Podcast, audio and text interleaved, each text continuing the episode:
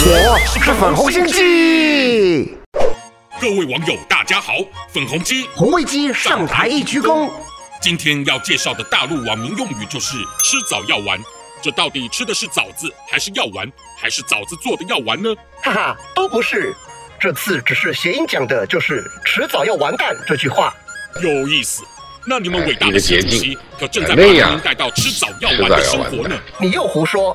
难道就是看了咱们七一党庆的气势如此宏伟盛大，你只能羡慕嫉妒恨，便瞎扯诋毁我党？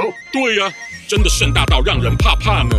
向党庆后随即宣布，全国从党到人民都要认真研读习近平思想，甚至教育部还规定了自幼到大各级学生上课必修的习思想读本，完全是继全球独创的学习强国 APP 之后，用习皇帝邪教圣经来荼毒全体老百姓吃早药丸呐！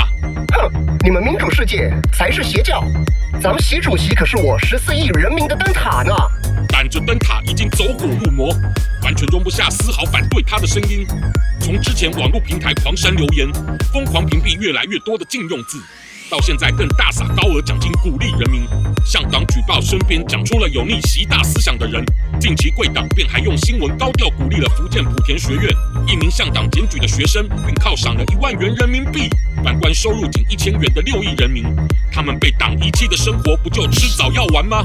毕竟那学生阻止了危害党的邪恶思想，值得拿到这么高的奖金啊！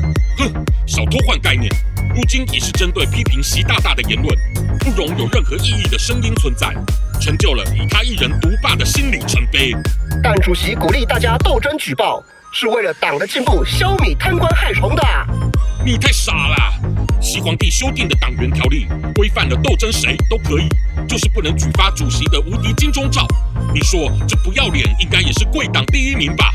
哈哈哈！你你红心机的话，快按下订阅并开启小铃铛，每次更新就让你看懂小粉红。